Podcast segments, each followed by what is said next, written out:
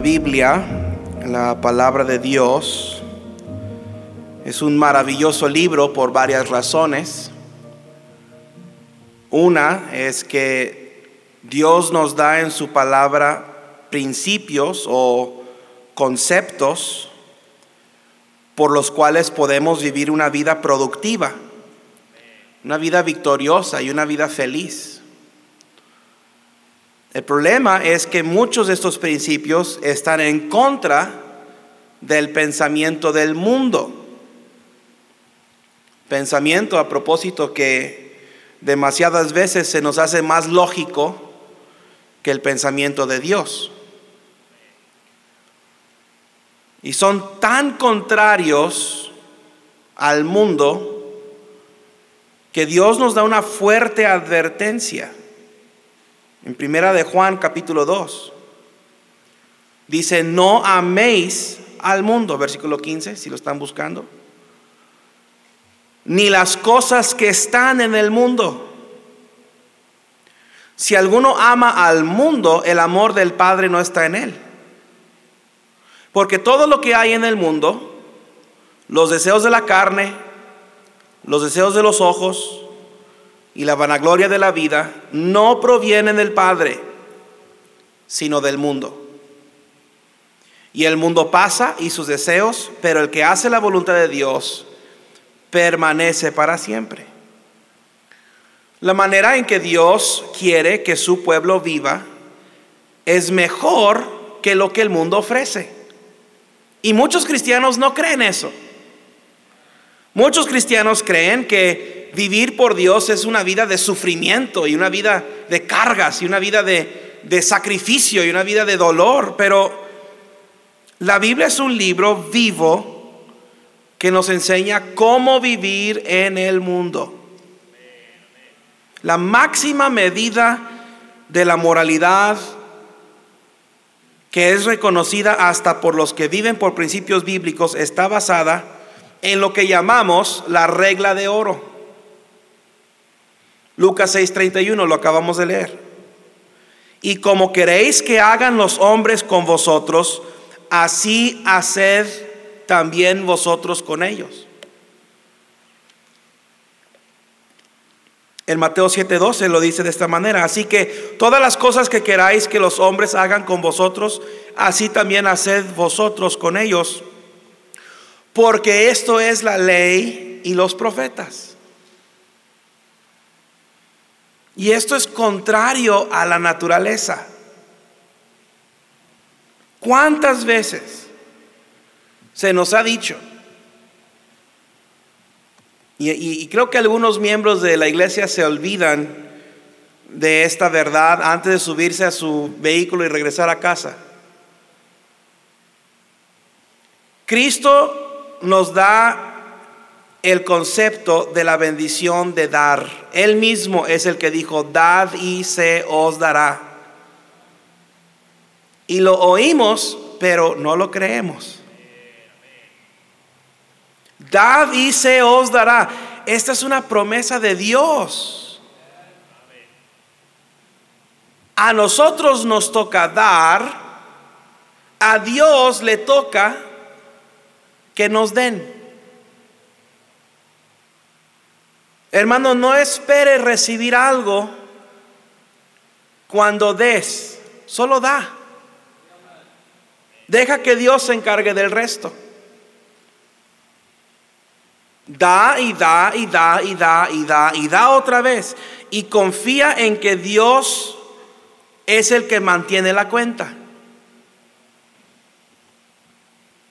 Dios siempre mantiene sus expedientes al corriente. Tú no tienes que medir tu dar por lo que has recibido. Algunos quieren recibir y luego dar. O no dan porque no han recibido, o no dan porque no tienen. No, tú siempre tienes algo que dar. Siempre tienes algo que dar. Es mi deber dar y es el deber de Dios regresar. Otro principio bíblico es este. que la vida se encuentra dándola en servicio a Dios. Es lo que dice Mateo 8:35. Mírelo si quiere, Mateo 8:35. Este es un principio bíblico muy importante. Dice, porque todo el que quiera salvar su vida, ¿la qué? La perderá. Y todo el que pierda su vida por causa de mí, y del Evangelio la salvará. Entonces, encuentro mi vida dando mi vida a Dios. Si lo que quiero es vida, tengo que dar mi vida. Es el concepto de sembrar y cegar. El concepto de sembrar y cegar concuerda muy bien con este pensamiento. Lo que siembras, segarás. Sembrar y cegar es tanto a propósito, es tanto positivo como lo es negativo. ¿Qué es lo que tú quieres? ¿Qué es lo que estás buscando? ¿Qué quieres de la vida? Tienes que sembrar eso. Siémbralo y lo cegarás. ¿Quieres gozo? Siembra gozo en las vidas de otros. Da gozo y recibirás gozo. Un gran problema que tenemos es que sembramos algunas cosas que no queremos.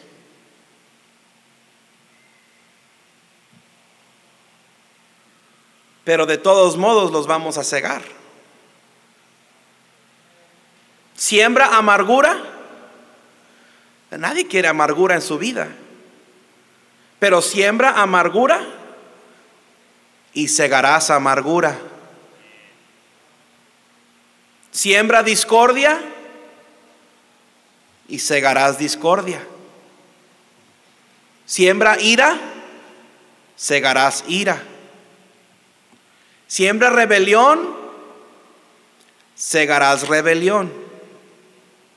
¿Sabe que si usted si usted deja que sus hijos sean rebeldes en la casa, van a ser rebeldes también en la iglesia y en la escuela y en el súper?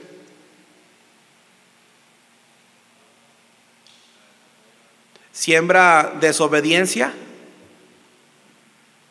y cegarás desobediencia. Siembra crítica y adivina qué, segarás crítica.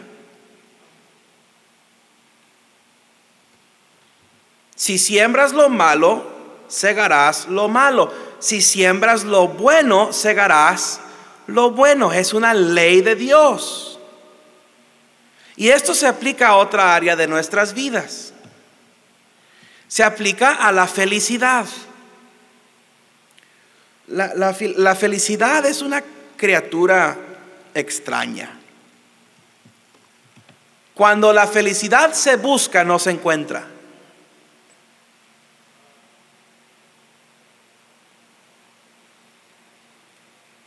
No estamos felices cuando tratamos de hacernos felices a nosotros mismos.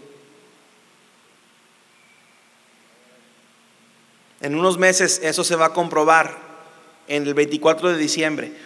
Cuando tú veas a tus hijos queriendo ser felices y buscando la felicidad y no encontrándola. ¿Quiénes somos los felices el 24 de diciembre? ¿Los que recibimos muchos regalos? Sí.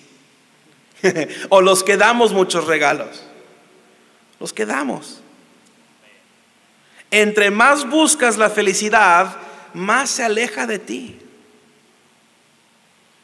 La gente más triste en todo el mundo son los que están tratando de hacerse felices a ellos mismos. Viven sus vidas solo para, para, para su propio placer y son los más miserables de todos. Lo único que a ti te hace feliz es lo que das. El único bien que a ti te hace feliz es el bien que tú das o el bien que tú compartes con otro. No es lo mismo comer solo una buena comida. No es lo mismo comértelo solo que compartirlo con alguien y tener un compañero ahí. No es lo mismo. No es lo mismo tener mucho dinero si no tienes con quién compartirlo o en quién gastar ese dinero. El, de hecho, el único dinero que te hace feliz es el dinero que das. Mañana yo voy a pagar mi recibo de luz. Ese dinero, esa cantidad de dinero que viene en mi recibo de luz, esa cantidad de dinero no me hace feliz. Me hace triste.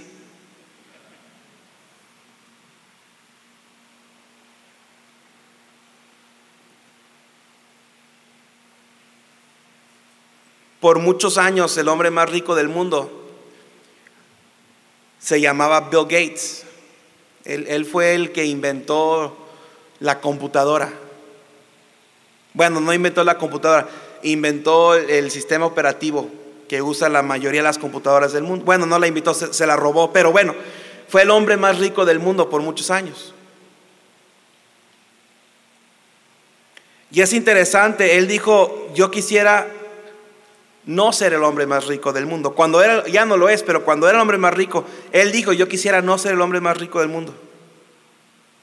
Y él dijo esto, dijo esto. Y, me suena a Salomón cuando escribió Eclesiastés. Bill Gates dijo esto, nada bueno se produce por ser el hombre más rico del mundo. ¿Sabe qué está diciendo? Vanidad de vanidades, todo es vanidad.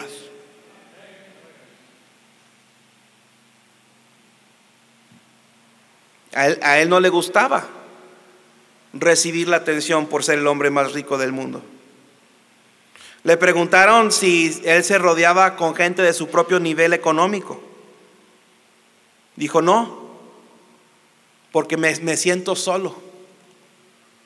Cuando él se juntaba con otros multimillonarios, se sentía solo.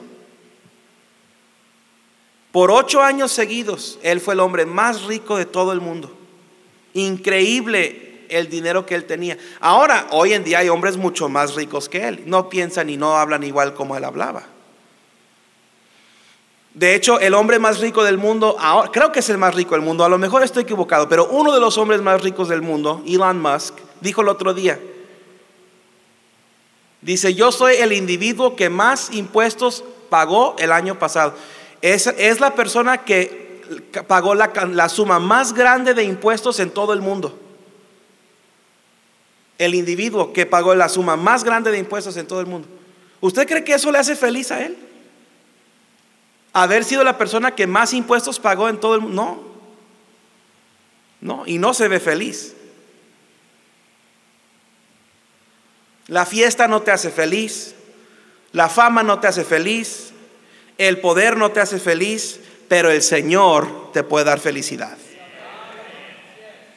El secreto no es tener felicidad, el secreto es querer dar felicidad. El secreto es querer hacer a otros felices. Y uno de los grandes principios bíblicos es que dar felicidad a otro me hace feliz a mí. Y es lo único que en realidad te hace feliz. Da sin esperar que te regresen. Da sin esperar que te den. No busques la felicidad porque la felicidad no se encuentra buscándola. La felicidad se encuentra buscándola para otros.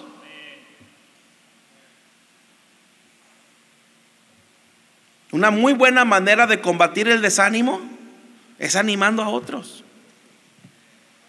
Una muy buena forma de tener consuelo es consolar a otro. Una muy buena manera de encontrar gozo es darle gozo a otro. Por eso, esa es una de las mejores razones por salir a ganar almas. cuando no quieres salir a ganar almas. Porque la mayoría de las veces cuando no quieres, cuando no tienes ánimo, cuando no tienes ganas de salir a ganar almas, es porque te sientes mal. Es que me siento mal. Es que ando desanimado. Vete a ganar almas dos, tres horas y cuando termines vas a estar igual desanimado, pero cuando menos no serás un inservible.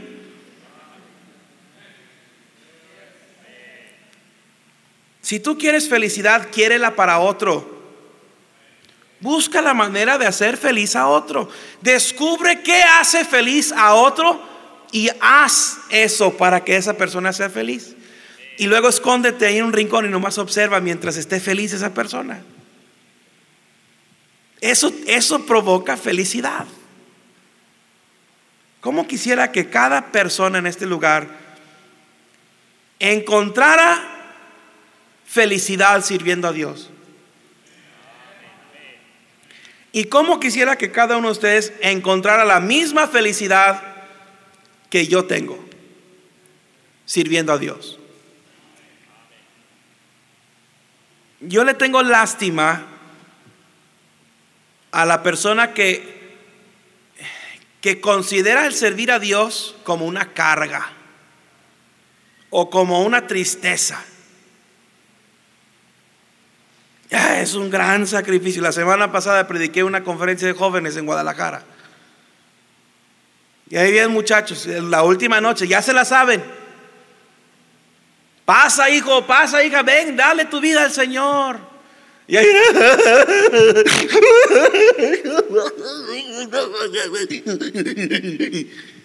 llore, llore, llore, llore.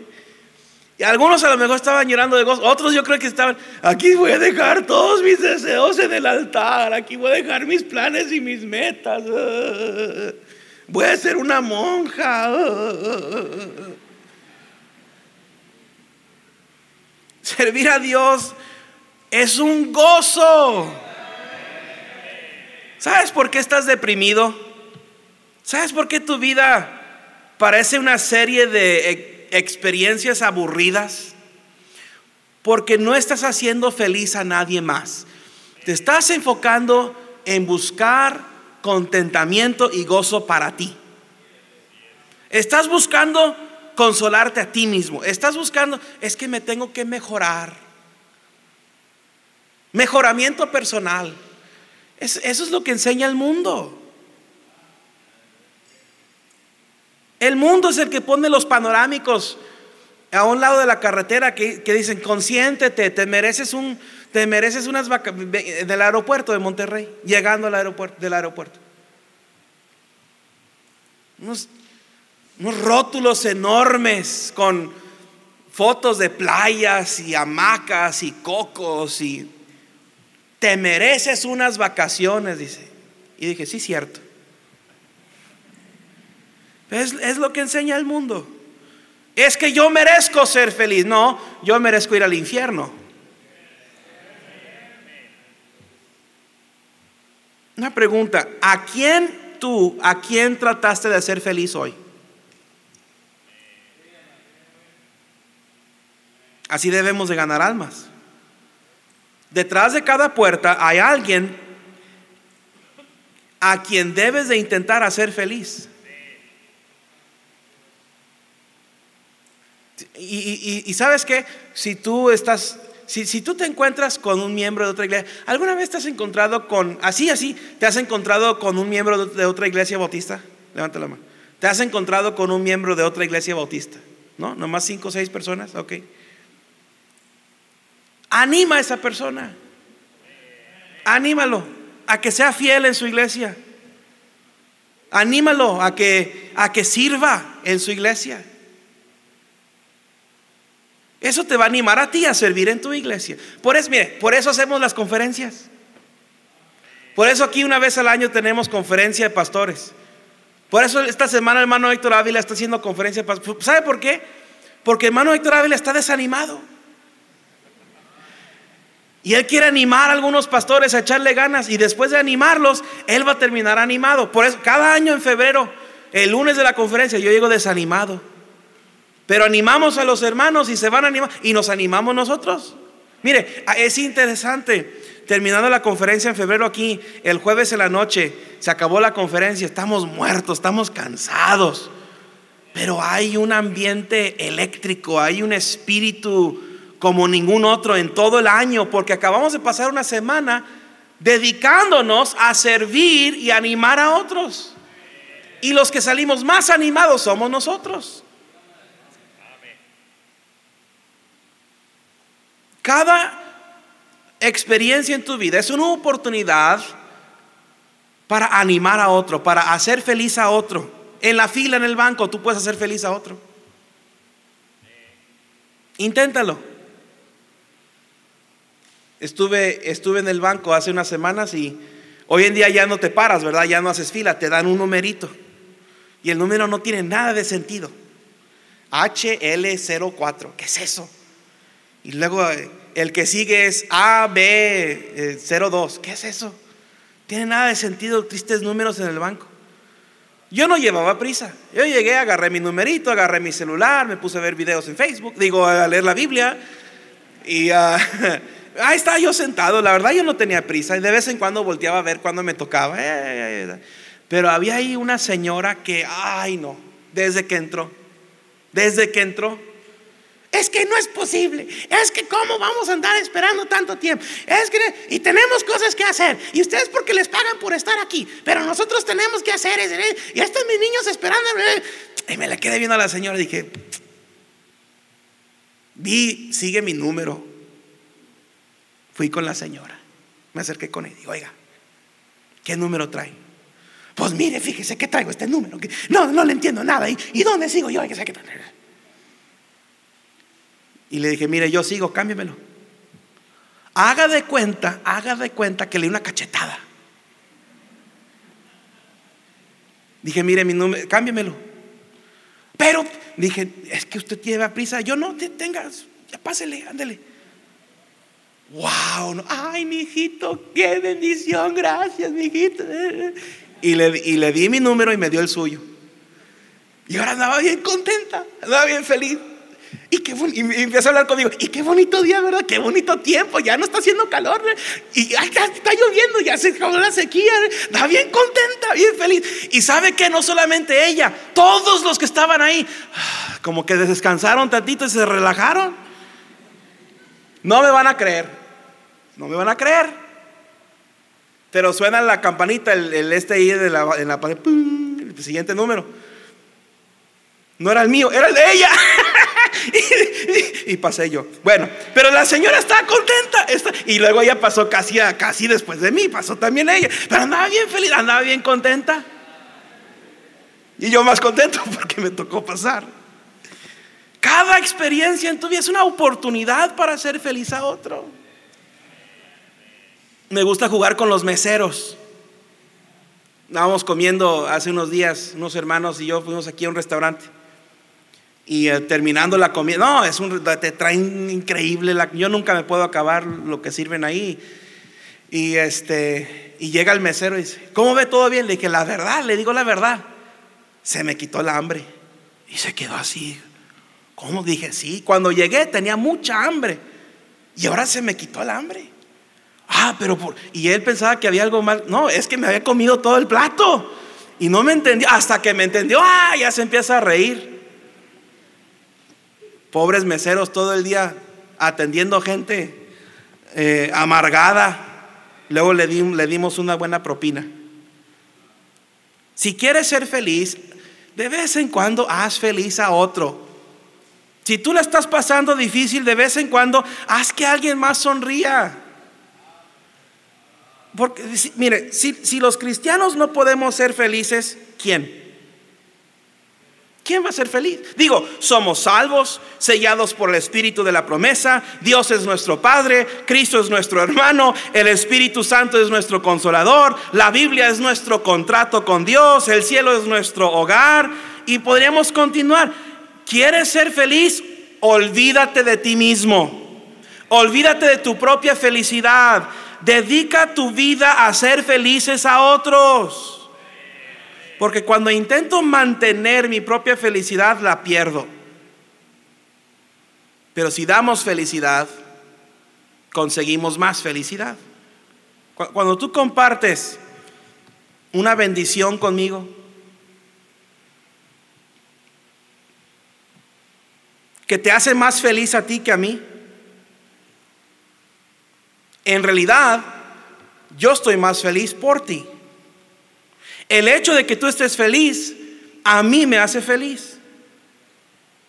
Si estás feliz y quieres que alguien comparta tu felicidad, dímelo y yo, yo me regocijo contigo. Hay, quienes, hay quienes están felices y lo esconden. Se compran un carro, andan bien contentos con ese carro, pero no, no lo traen a la iglesia porque no quieren. Es que si beber un carro nuevo, ¿qué van a pensar? Tú andas feliz, comparte esa felicidad. ¿Sabe que si simplemente nos esforzáramos por sembrar una buena semilla y confiar en Dios, que la haga brotar, segaremos.